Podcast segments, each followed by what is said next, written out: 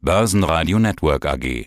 Die Expertenmeinung. Ja, mein Name ist Erwin Hof. Ich bin in der Wiener Börse für Finanzbildung zuständig. Wir sind hier sehr aktiv in diesem Bereich und bieten sowohl für Privatanleger als auch für Schüler Informationen, wie sie sich dem Thema nähern können.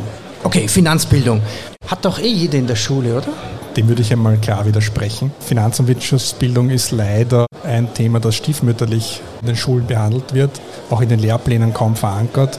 Es gab jetzt äh, Anfang des Jahres einen kleinen Lichtblick in der Überarbeitung der Lehrpläne für die Unterstufe. Da kommt jetzt das erste Mal das Wort Börse im Lehrplan vor. Nur damit man Bescheid weiß, der Lehrplan hat 150.000 Wörter. Also ein 150.000stel Börse ist jetzt abgedeckt im Lehrplan als ein erster Schritt, aber es wird viel zu wenig in den Schulen gebracht. Also sind wir alle aus der Schule kommend, inklusive Studenten, finanzielle Analphabeten? Naja, so schlimm würde ich es vielleicht nicht sehen. Aber der Bedarf mehr Finanzbildung ist groß. Wenn man die Österreicher und Österreicher fragt, ob sie sich mehr Finanzbildung wünschen, dann sagen 80, 90 Prozent ja bitte und am besten gleich in der Schule. Mhm. Hoffen wir mal, dass da was kommt. Das ist ja eine politische Diskussion, das ist ein anderes Thema. Aber Finanzbildung, das passiert ja auch hier. Sie haben auch gerade einen Vortrag gehalten. Gibt es denn so eine Art Grundsätze für den Vermögensaufbau? Ja, es gibt einige Grundsätze, die man beherzigen sollte. Der erste Grundsatz ist, möglichst früh anfangen. Also wenn ich einmal mir ein Ziel gesetzt habe, äh, Vermögen aufzubauen, sei es für die Altersvorsorge oder sich einmal später was Größeres leisten zu können, dann sollte man möglichst früh anfangen. Man sollte, was das Risiko betrifft, natürlich ein Produkt wählen oder eine Anlageklasse, die zu einem passt. Es macht keinen Sinn, was hoch schwankungsfreudiges zu nehmen, wenn man das einfach nicht aushält. Die Kurse steigen und fallen, wie wir wissen, an den Börsen. Also das sollte man verinnerlichen. Am besten vielleicht einmal nur erste, erste Schritte setzen, mit kleinen Beträgen anfangen.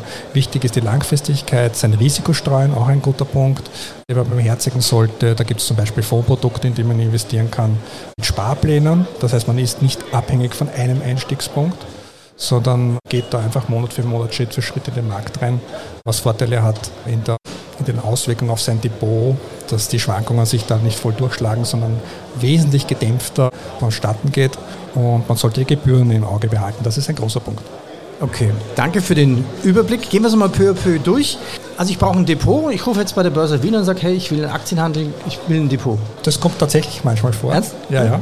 Wir selbst haben, wir haben aber keine Bankkonzession. Wir sind auch nicht selbst Broker. Das heißt, man, bei uns kann man kein Depot beziehen.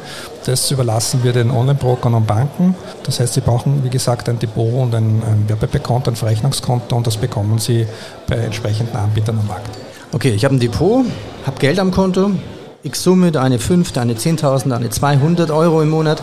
Wie fange ich jetzt an? Es gibt ja tausende von Aktien. Ist der Begriff Fonds eigentlich der richtige Einstieg, um überhaupt mal das Gefühl zu haben, ich bin Aktionär, ich beteilige mich, ich weiß zwar nicht, was der Fondsmanager genau macht, aber ich gucke mir die Performance an und schaue, na, der hat 5% gemacht, 8%, na, das ist doch eigentlich das, was ich will. Fertig. Also Grundvoraussetzung ist einmal das erforderliche Wissen zu haben. Ich sollte wissen, was eine Aktie ist, welche Chancen und Risiken erwarten mich da. Das ist egal, in welches Produkt Sie einsteigen, Sie brauchen dieses Grundlagenwissen, sonst ist das Ganze eine Glückssache für Sie oder Sie kommen drauf, das ist überhaupt nichts für mich. Also das ist der erste Schritt. Und dann, wenn ich wirklich in die Praxis gehe, das ist immer wichtig, Finanzwissen ist nur dann wertvoll, wenn ich dann auch einmal in die Praxis gehe und die Sache umsetze, würde ich tendenziell auch eher beginnen, in einen Fonds oder ETF einzugehen, also beginnen und später mich dann an Einzeltitel heranwagen. Das wäre, glaube ich, ein, ein vernünftiger äh, Herangehensweise. Es gibt ja auch spezielle Themenfonds. Also Fonds zu irgendwelchen Themen, die gerade in sind. Entweder Thema Öl, Rohstoffe. Dann gibt es Themen, die immer Hype sind. Jetzt ist momentan Nachhaltigkeit Hype. Vor ein paar Jahren war es vielleicht auch noch Bitcoin-Hype, ETFs und sowas. Wie stehen Sie zu Themenfonds? Na, ganz aktuell haben wir die künstliche Intelligenz. Ich glaube, das ist so ziemlich das Nonplusultra der Zeit. Vorsichtig, wenn man sich einmal einen Fonds anschaut, der in künstliche Intelligenz investiert, welche Unternehmen sind da drinnen und plötzlich sieht man da Unternehmen wie Microsoft oder Meta, hat aber gleichzeitig vielleicht einen Aktien-ETF oder Fonds, der in amerikanische Werte investiert, dann doppelt man eigentlich noch einmal drauf da muss man aufpassen, dass man nicht in ein Klumpenrisiko reinkommt, wenn man eigentlich die Unternehmen wieder im Portfolio hat, die man ohnehin schon drinnen hat. Also man sollte hier aufpassen, man sollte sich ganz genau überlegen, in was man hier investiert. Grundsätzlich gilt auch hier eher die Langfristigkeit.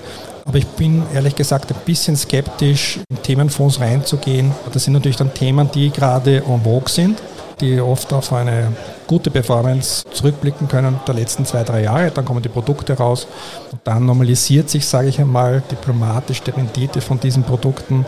Was bedeutet, das nähert sich eigentlich der Rendite an, die man am Markt ohnehin breit gestreut ohnehin am Markt bekommt. Also vorsichtig bitte. Okay, jetzt habe ich das mit den Fonds verstanden. Jetzt gehe ich einen Schritt weiter und sage, hey, jetzt kaufe ich mir die ersten Aktien. Ich möchte jetzt mal Werbung machen. Eine schöne Broschüre, einmal eins der Wiener Börse habe ich hier in der Hand. Da sind echt viele Begriffe drin, was das so bedeutet. Ich blätter mal durch. Wollen wir einen Test machen, ob Sie alle Begriffe kennen? Fail Trade, okay, das ist vielleicht leicht zu verstehen. Was ist Fill or Kill? Das sind so Orderzusätze, die man aufgeben kann. Also muss man schauen, ob der Broker das überhaupt anbietet. Da kann man seine Order quasi die Information mitgeben. Bitte erfülle mir die Order so, wie ich sie haben will, jetzt sofort ja. oder vergiss es. Also okay. ist ja salopp ausgedrückt. Pakethandel ist leicht, Parität, Penny Stock. Was ist ein Penny Stock? Ein Penny Stock, das sind Aktien, deren Kurse unter einem Dollar, unter einem Euro sind, also wirklich ein niedriges Preisniveau aufweisen und da sagt man dazu salopp Penny Stocks. Real-Time-Daten, Real-Time-Index. Also ganz so leicht ist die Börse dann doch nicht zu verstehen, oder?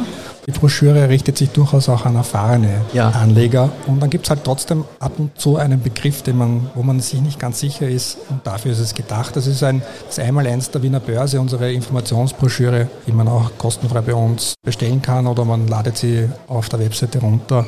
Ist ja jetzt eigentlich nicht nur für Einsteiger gedacht, sondern wirklich auch als Nachschlagewerk, ja. wenn man einen Begriff nicht kennt. Aber gehen wir davon aus, ich habe die ersten Trades gemacht, ich habe mir irgendeine Aktie reingelegt, irgendeinen diesen amerikanischen Wert vielleicht oder einen österreichischen Wert, egal ob einen mit Kran oder mit Öl oder mit einem mit Stahl, ist ja völlig egal.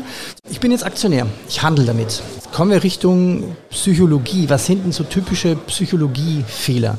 Und es gibt auch so einen Begriff FOMO. Was heißt das zum Beispiel? FOMO ist die Abkürzung für Fear of Missing Out. Das heißt, das ist die Angst, etwas zu verpassen. Vielleicht Kennen Sie das auch aus persönlicher Erfahrung? Irgendwann einmal kommt der Punkt, wo man sagt, na, eigentlich, das klingt interessant, das ist interessant, da bin ich dabei. Hat jetzt nicht nur was mit Börse zu tun, das gilt generell für den Alltag. Dann steigen Sie ein, das geht vielleicht eine Zeit lang gut und wie ich schon gesagt habe, diese Top-Trends und Themen, das normalisiert sich wieder von der Rendite her, um es einmal so auszudrücken.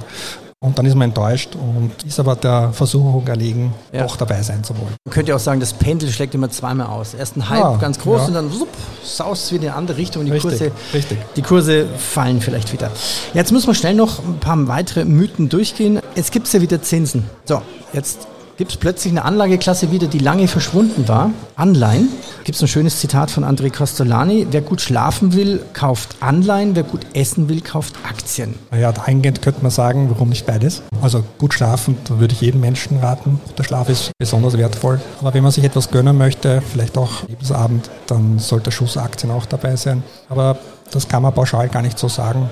Da muss jeder für sich selbst die richtige Mischung finden. Man kann diese Mischung auch über die Zeit ändern. Das heißt, man steigt vielleicht mit einer kleinen Aktienquote ein, um, um mal Erfahrung zu sammeln, wie das ist, wenn man so volatilere Wertpapiere im Depot hat. Und wenn man sagt, ja meine Güte, so schlimm ist das gar nicht und ich habe dann vielleicht auch noch Anleihen, ein bisschen Gold, dann muss ich ja das Portfolio in der Summe betrachten und dann kann ich vielleicht auch einmal die Aktienquote ein bisschen erhöhen. Vielleicht ganz schnell kurz erklärt der Unterschied zwischen Aktie und Anleihe.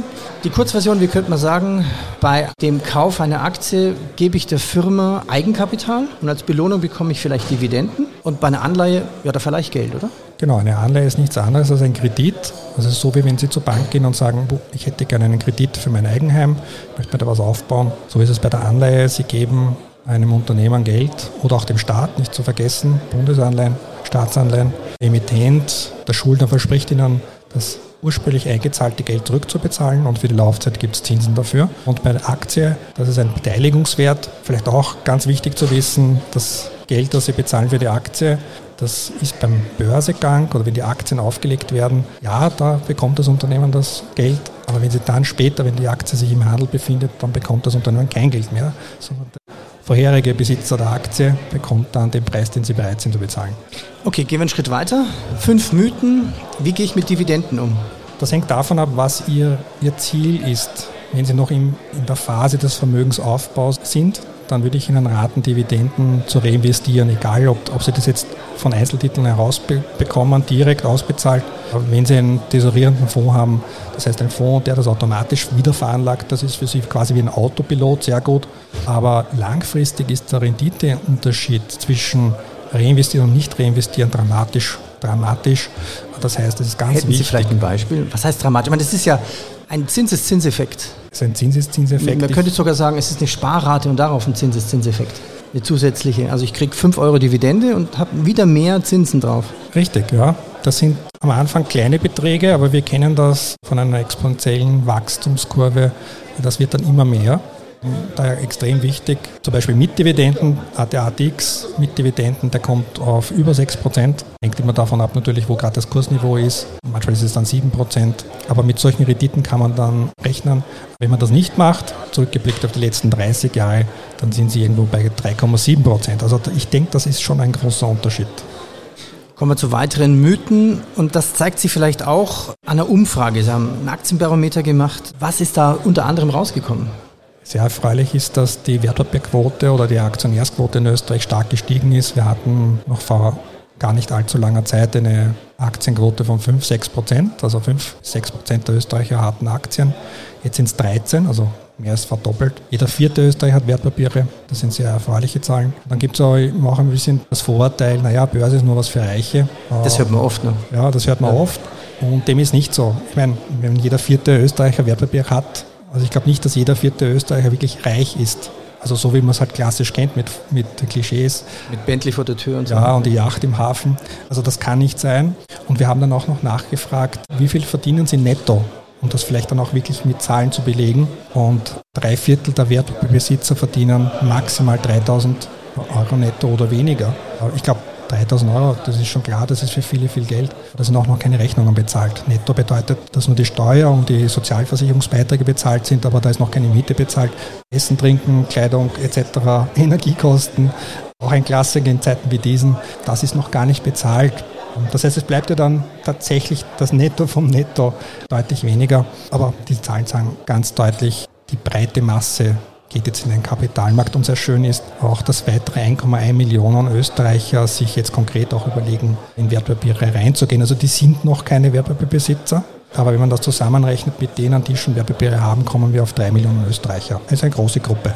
Ja, schließen wir das Interview ab. Mein Aufruf an Sie, downloaden Sie sich das Finanzwissen der Börse Wien. Das Ganze gibt es natürlich auch als, als Podcast. Nochmal schnell, in Wiederholung, Kurzform. Die fünf Mythen. Die fünf Mythen, möglichst früh anfangen, das Risiko breit streuen, acht, auf die Gebühren achten, das ist ganz extrem wichtig und einen langen Atmen haben, dann klappt es auch mit der Wertpapieranlage. Dann klappt es auch mit Aktien. Herr Hof, ich danke Ihnen recht herzlich und Finanzbildung, das lege ich Ihnen wirklich ans Herzen. Danke. Dankeschön. Börsenradio Network AG. Das Börsenradio für Privatanleger. Hat Ihnen dieser Podcast der Wiener Börse gefallen?